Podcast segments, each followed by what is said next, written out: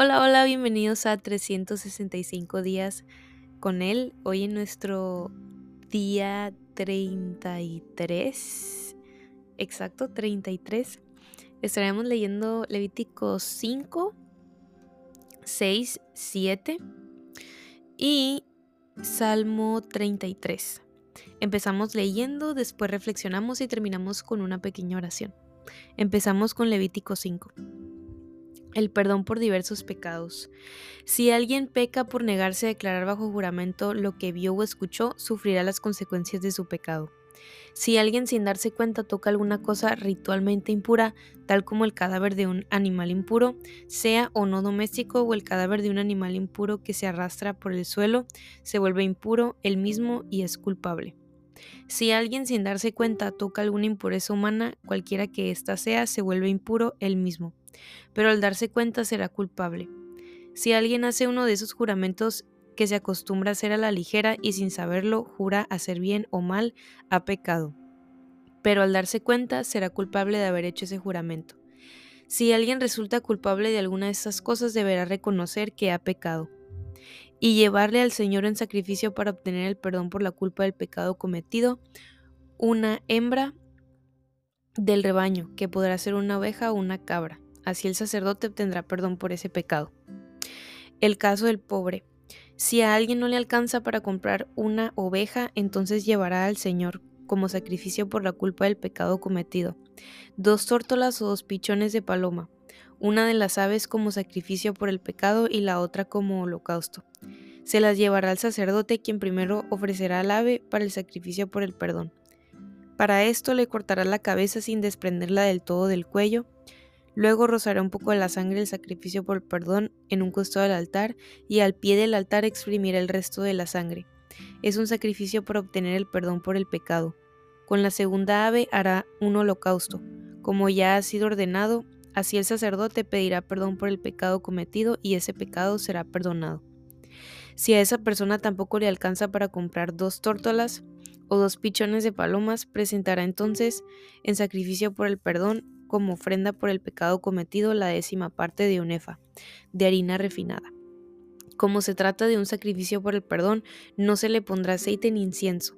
Llevará este sacrificio al sacerdote quien tomará un puñado de la ofrenda memorial y la quemará en el altar junto con las ofrendas puestas al fuego ante el Señor. Es un sacrificio para obtener el perdón de pecados. Así el sacerdote pedirá perdón por el pecado cometido en alguna de estas cosas y ese pecado será perdonado. El resto de la ofrenda será para el sacerdote como sucede con la ofrenda de cereal.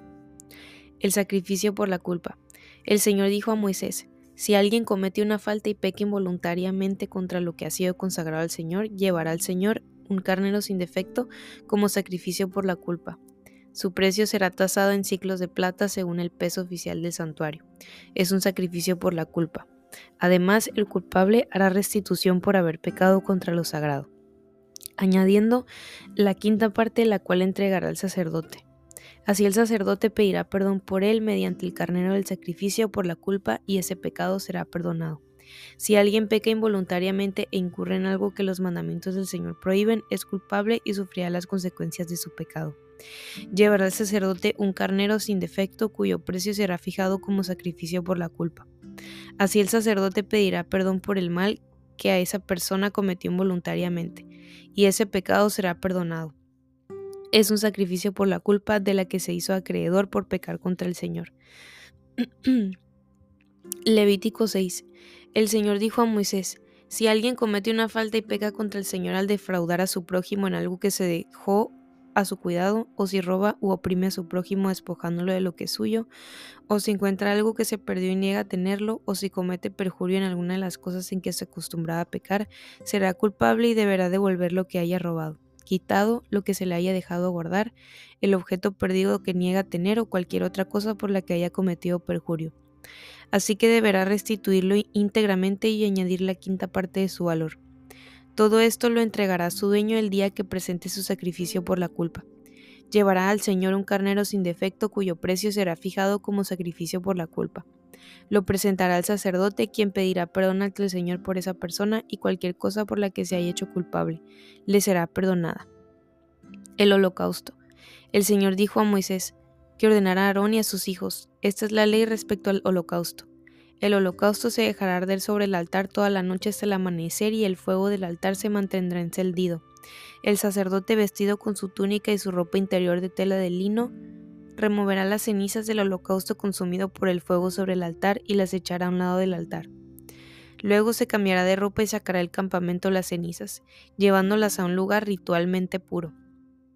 Mientras tanto, el fuego se mantendrá encendido sobre el altar, no deberá apagarse. Cada mañana el sacerdote pondrá más leña sobre el altar y encima de éste colocará el holocausto para quemar en él la grasa del sacrificio de comunión.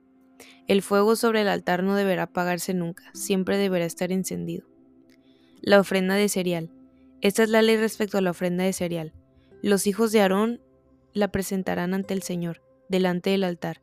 El sacerdote tomará la ofrenda, un puñado de harina refinada con aceite, así como todo el incienso que está sobre la ofrenda de cereal. Todo esto quemará en el altar como ofrenda memorial de aroma grato al Señor. Aarón y sus hijos se comerán el resto de la ofrenda, pero sin levadura y en un lugar santo, que podrá ser el atrio de la tienda de reunión. No se cocerá con levadura porque esa es la porción que les doy de mis ofrendas puestas al fuego. Es una porción sumamente sagrada, como lo son el sacrificio por el perdón y el sacrificio por la culpa. Todos los hijos varones de Aarón podrán comer de ella. Es un estatuto perpetuo para los descendientes de ustedes respecto a las ofrendas puestas al fuego ante el Señor. Cualquier cosa que toque los sacrificios quedará consagrada. La ofrenda de los sacerdotes. El Señor dijo a Moisés, esta es la ofrenda que Aarón y sus hijos deben presentar al Señor el día en que sean ungidos, la décima parte de un efa, de harina refinada como ofrenda regular de cereal. Una mitad de la ofrenda se presentará por la mañana y la otra mitad por la tarde. Se preparará con aceite en una sartén. Se llevará amasada y se presentará en porciones como una ofrenda de cereal de aroma grato al Señor. La preparará el hijo de Aarón que lo suceda como sacerdote ungido. Este es un estatuto perpetuo del Señor. La ofrenda se quemará completamente. No se comerá ninguna de las ofrendas que presenten los sacerdotes. Todas deberán quemarse por completo. El sacrificio para perdón de pecados. El Señor ordenó a Moisés que dijera a Aarón y a sus hijos, esta es la ley respecto al sacrificio para obtener el perdón de los pecados. La víctima deberá ser degollada ante el Señor en el mismo lugar donde se degüellan los animales para el holocausto. Es algo sumamente sagrado. El mismo sacerdote que ofrezca el sacrificio por el perdón deberá comérselo. Se lo comerá en un lugar santo en el atrio de la tienda de reunión. Cualquier cosa que toque la carne de sacrificio quedará consagrada. Si su sangre llega a salpicar algún vestido, éste deberá lavarse en un lugar santo. Además, deberá romperse la vasija de barro en la que se haya cocido el sacrificio. Pero si se cuece en una vasija de bronce, ésta se restregará y se enjuagará con agua. Todo varón entre los sacerdotes podrá comer del sacrificio. Es algo sumamente sagrado. Pero no se comerá ningún sacrificio por el perdón cuya sangre haya sido llevada a la tienda de reunión para obtener perdón de pecados en el santuario. Ese sacrificio se consumirá en el fuego. Levítico 7. El sacrificio por la culpa. Esa es la ley respecto al sacrificio por la culpa, el cual es sumamente sagrado. La víctima deberá ser degollada en el mismo lugar donde se degollan los animales para el holocausto, y su sangre será derramada alrededor del altar. Luego se ofrecerá toda su grasa, la cola, la grasa que recubre los intestinos, los dos riñones y la grasa que los recubre, la grasa que recubre los lomos y también el lóbulo del hígado, el cual se extraerá junto con los riñones. El sacerdote quemará todo eso en el altar como ofrenda puesta al fuego ante el Señor. Es un sacrificio por la culpa. Todo varón entre los sacerdotes podrá comer del sacrificio, pero deberá comerlo en un lugar santo. Es algo sumamente sagrado. Derechos de los sacerdotes. La misma ley se aplica tanto al sacrificio por el perdón como al sacrificio por la culpa. El animal pertenecerá al sacerdote que lo sacrifique para pedir perdón de pecados. La piel de la víctima del holocausto también será para el sacerdote que la ofrezca. Asimismo, toda ofrenda de cereal cocida al horno, a la olla o a la sartén será del sacerdote que la ofrezca. Toda ofrenda de cereal, ya sea amasada con aceite o seca, pertenecerá a todos los hijos de Israel, de Aarón, por partes iguales. Diversos sacrificios de comunión. Esta es la ley respecto al sacrificio de comunión que se ofrece al Señor. Si se ofrecen acción de gracias, entonces se ofrecerán también panes sin levadura amasados con aceite, hojuelas sin levadura untadas con aceite o panes de harina refinada amasados con aceite. Junto con el sacrificio de comunión en acción de gracias se deberá presentar una ofrenda de pan con levadura. De toda ofrenda deberá presentarse una parte como contribución al Señor y se destinará al sacerdote a quien corresponda. Derramar la sangre del sacrificio de comunión. La carne de ese sacrificio deberá comerse el día en que se ofrezca sin dejar nada para el día siguiente. Si el sacrificio tiene que ver con una promesa o se trata de una ofrenda voluntaria, no solo se comerá en el día que se ofrezca el sacrificio, sino que podrá comerse el resto del día siguiente. Pero toda la carne que quede hasta el tercer día se quemará en el fuego. Si alguna carne del sacrificio de comunión llega a comerse al tercer día, tal sacrificio no será aceptado ni se tomará en cuenta, porque la carne ya es impura. El que la coma sufrirá las consecuencias de su pecado. No deberá, comerse la carne que haya tocado alguna cosa ritualmente impura, sino que se quemará en el fuego. En cuanto a otra carne, toda persona pura podrá comerla. Si una persona impura come la carne ofrecida al Señor en el sacrificio de comunión, será eliminada de su pueblo. Si alguien toca cualquier clase de impureza humana de animal o de algo detestable y lo come la carne ofrecida al Señor en el sacrificio de comunión, será eliminado de su pueblo prohibiciones acerca de la gracia y de la sangre. El Señor ordenó a Moisés que dijera a los israelitas, Ustedes no comerán grasa de ganado vacuno, ovino o cabrío. La grasa de un animal muerto o despedazado podrá usarse con cualquier otro fin, menos para comerla. Todo el que coma grasa de animales presentados como ofrenda puesta al fuego ante el Señor será eliminado de su pueblo. Vivan donde vivan, ustedes no comerán grasa ni sangre alguna, sea de ave o de otro animal. Todo el que coma cualquier clase de sangre será eliminado de su pueblo. La porción de los sacerdotes. El Señor ordenó a Moisés que dijera a los israelitas, el que ofrezca al Señor un sacrificio de comunión deberá presentar al Señor parte de ese sacrificio y presentarle también una ofrenda puesta al fuego. Llevará la grasa y el pecho y mecerá ante el Señor el pecho de la víctima como ofrenda mecida. El sacerdote quemará la grasa en el altar, pero el pecho será para Aarón y sus hijos. Al sacerdote se le dará como contribución el muslo derecho del sacrificio de comunión. El muslo, derecho será la porción del sacerdote a quien le toque ofrecer la sangre y la grasa del sacrificio. Porque de los sacrificios de comunión que ofrecen los israelitas, yo he tomado el pecho mecido y el muslo para dárselos. Como contribución al sacerdote Aarón a sus hijos, este será un estatuto perpetuo entre los israelitas.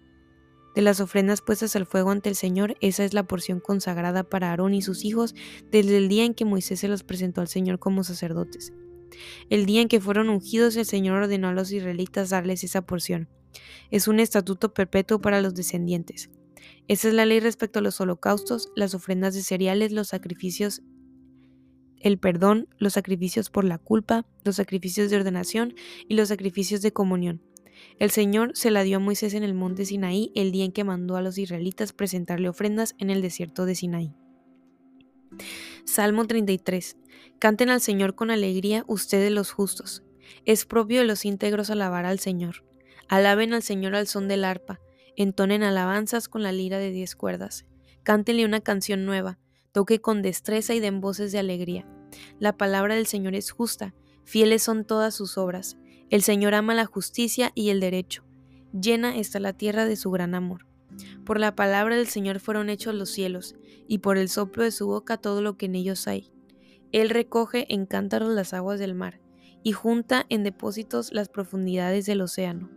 Que toda la tierra tema al Señor, que lo honren todos los pueblos del mundo. Porque Él habló, todo fue hecho. Dio una orden y todo quedó firme. El Señor frustra los planes de las naciones desbarata los designios de los pueblos, pero los planes del Señor quedan firmes para siempre, los designios de su corazón son eternos. Dichosa la nación cuyo Dios es el Señor, el pueblo que escogió por su heredad. El Señor observa desde el cielo y ve toda la humanidad. Él contempla desde su morada a todos los, que a todos los habitantes de la tierra. Él es quien formó el corazón de todos y quien conoce a fondo todas sus acciones. No se salva el rey por sus muchos soldados ni por su mucha fuerza se libre el valiente. Vana esperanza de victoria es el caballo, a pesar de su mucha fuerza, no puede salvar. Los ojos del Señor están sobre los que le temen, de los que esperan en su gran amor. Él los libra de la muerte y en épocas de hambre los mantiene con vida. Esperamos confiados en el Señor. Él es nuestro socorro y nuestro escudo. En Él se regocija nuestro corazón porque confiamos en su santo nombre.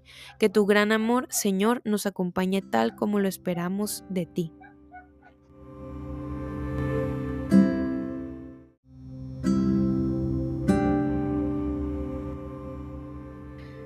Y aquí termina la lectura del día de hoy. Pasamos a la reflexión. Em, mm, eh, creo que eso se va a repetir mucho. Levítico no me puede... O sea, no puedo leer Levítico sin ver al futuro, o sea, al presente, perdón. Con el hecho de lo que Jesús ya hizo por nosotros. O sea, pensar en tantas cosas que en, eran tantas cosas como por el simple hecho de la sangre de un animal, de tocar la sangre de un animal ya eres impuro y tenías que hacer un sacrificio para, para poderte presentar delante de Dios. O sea, ese es algo que mm, no me puede dejar de hacer pensar en el privilegio que tenemos Creo que eso es algo que yo voy a seguir repitiendo muchas veces y es la, el acceso tan sencillo que tenemos al perdón, a ser limpios, a ser aceptos delante de Dios. No... No puedo leer Levítico sin pensar en eso. En, en pensar en esas implicaciones, en pensar en que obvio tenemos que vivir una vida apartados para Dios, pero también me hace pensar mucho en el perdón que hoy tú y yo tenemos, y yo sé que es algo sencillo, es algo que escuchamos un chorro de veces, y malamente nos acostumbramos tanto a escucharlo, pero ni siquiera lo comprendemos, ni siquiera logramos comprender el perdón y el amor de Jesús de tal manera, de manera tan profunda, que digamos, la neta la regué. La regué o la estoy regando, estoy batallando, estoy dudando, no estoy creyendo, me está faltando fe, eh, tengo dudas con respecto a, a mis creencias en ti o, o ayer pequé o hoy pequé o mentí, lo que sea, cualquier pecado, porque todos son pecados al final de cuentas y decir, y que, que, verdaderamente comprendamos el perdón y el amor de Dios, de decir, no importa cuántas veces caiga el justo, sino cuántas veces se levanta. Lo mencioné el día de ayer y la verdad lo voy a seguir mencionando. ¿Por qué? Porque en nuestra mente podemos escuchar, no importa cuántas veces se caiga el justo, sino cuántas se levanta. Y seguimos sin entenderlo. Podemos escucharlo. Y quizás lo entendemos entre comillas, pero el amor de Dios sobrepasa todo entendimiento. Lo dice Efesios. Pablo ora por la iglesia y dice, yo oro para que ustedes puedan entender cuán ancho, puedan entender la altura, la altura, la profundidad, la, o sea, del amor de Cristo, que no tiene entendimientos. Un día voy a hablar de eso en otro, no me voy a, abundar en eso, pero si el amor de Dios no tiene, no, no, es no hay capacidad de entendimiento, quiere decir que tenemos que experimentarlo. ¿Y cómo experimentamos el amor de Dios? Por su misericordia, por su perdón. ¿Qué tan amoroso no es nuestro Dios que nos perdona sin importar qué es lo que hicimos ayer, qué es lo que estamos haciendo hoy, qué es lo que vamos a hacer mañana. Solamente depende de que pidamos perdón, nos arrepintamos y sigamos levantándonos, caminando y nos vamos a volver a caer, pero Dios nos va a volver a levantar, porque no importa cuántas veces tú y yo caigamos, vamos a caer infinidad de veces y a veces tenemos miedo a caer. Y no es que le tengamos amor a caer, sino que le tenemos miedo. Y no le debemos de tener amor a caer. Pero miedo a caer. Deberíamos de estar más enfocados en que Dios nos va a levantar y no se trata de estar cayendo y cayendo y cayendo y cayendo, pero inevitablemente tú y yo vamos a caer. O nos vamos a tropezar o nos vamos a resbalar, pero ahí está su perdón. Y a veces nos complicamos mucho la mente, mucho la cabeza y nos condenamos y no quiere decir que no está mal, que hay un sentido de culpa, de arrepentimiento por el pecado. Eso es una prueba de que tú y yo somos escogidos por Dios y estamos sellados por el Espíritu Santo. Pero no se trata de hundirnos en eso, sino dejarnos abrazar por el amor de Dios y por su perdón. Pero bueno, ya hablé mucho de eso. la verdad, me apasiona hablar del, del perdón, del amor, porque creo que a veces no lo entendemos. Y es algo tan sencillo, pero tan difícil de adoptar nuestros corazones y nuestras mentes que piensan como este mundo. Y bueno, hablando un poquito de Levítico 6, de que no se apague el fuego del altar. Es nuestro deber mantener eh, en nuestro corazón el... Eh, no, es nuestro deber mantener nuestro corazón en fuego, encendido por Él y para Él así como no debe de apagarse nuestra fe y nuestro amor. Yo me pregunto, ¿cómo está nuestra pasión por Dios? ¿Nuestra fe está verdaderamente puesta en Cristo? ¿Está activada? ¿Amamos lo que Él ama? ¿Clamamos por lo que Él clama? En el mundo habrán infinidad de cosas que podrán tener el potencial de apagar nuestra pasión por Cristo, pero es nuestro deber mantener encendida esa llama a veces las aflicciones queman, a veces las dificultades ahogan, pero debemos de cuidar que nuestro fuego no se haga cenizas ni se ahogue. No es fácil porque hay millones de motivos para dejar morir esa llama, pero no hay nada mejor que arder por Jesús, aunque eso nos resulte todo. Y yo no te voy a venir a hablar desde un punto o un plano de, es que es tu deber. Sí, tengo que decirlo, es tu deber y mi deber. Pero no te voy a decir que es fácil. No te voy a decir que es sencillo. Te voy a decir que es tu deber. Pero nunca te voy a decir que es tu deber y que es sencillo. Jamás. No lo puedo hacer. Quisiera decir, es sencillo, pero no lo es. No lo es. Y no te voy a mentir. Claro que mi fuego por Cristo en algunas temporadas ha podido disminuir porque yo no lo he alimentado.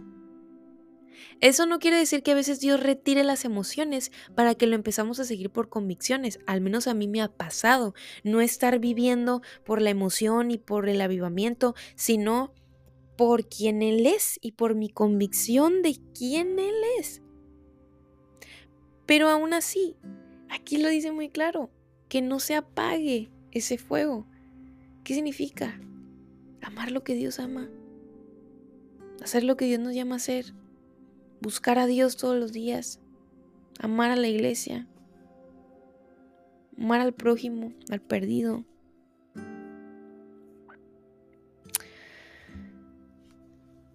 Eso no quiere decir mm, que, que yo te diga que es tu deber y mi deber mantener el fuego. No lo digo desde un plano yo siempre estoy encendida por Dios, siempre estoy manteniendo el fuego. Ojalá así fuera. Como tú, voy caminando. Y como todos vamos caminando y, y ahí, ay, peleando la buena batalla. Y a lo mejor tú dices, es que yo miro a mucha gente prendido por Dios y cómo le voy a hacer y yo soy un hipócrita o yo mm, no, no, no sé qué puedas pensar, pero para tener un corazón encendido por Dios, nosotros tenemos que avivarlo.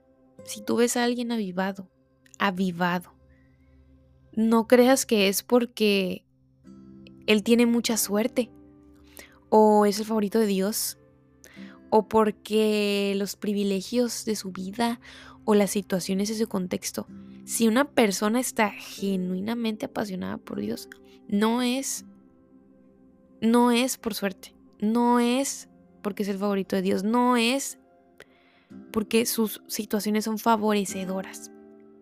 Si una persona está genuinamente apasionada por Cristo, es porque ha mantenido encendido ese fuego? ¿Cómo mantenemos encendido el fuego por Cristo?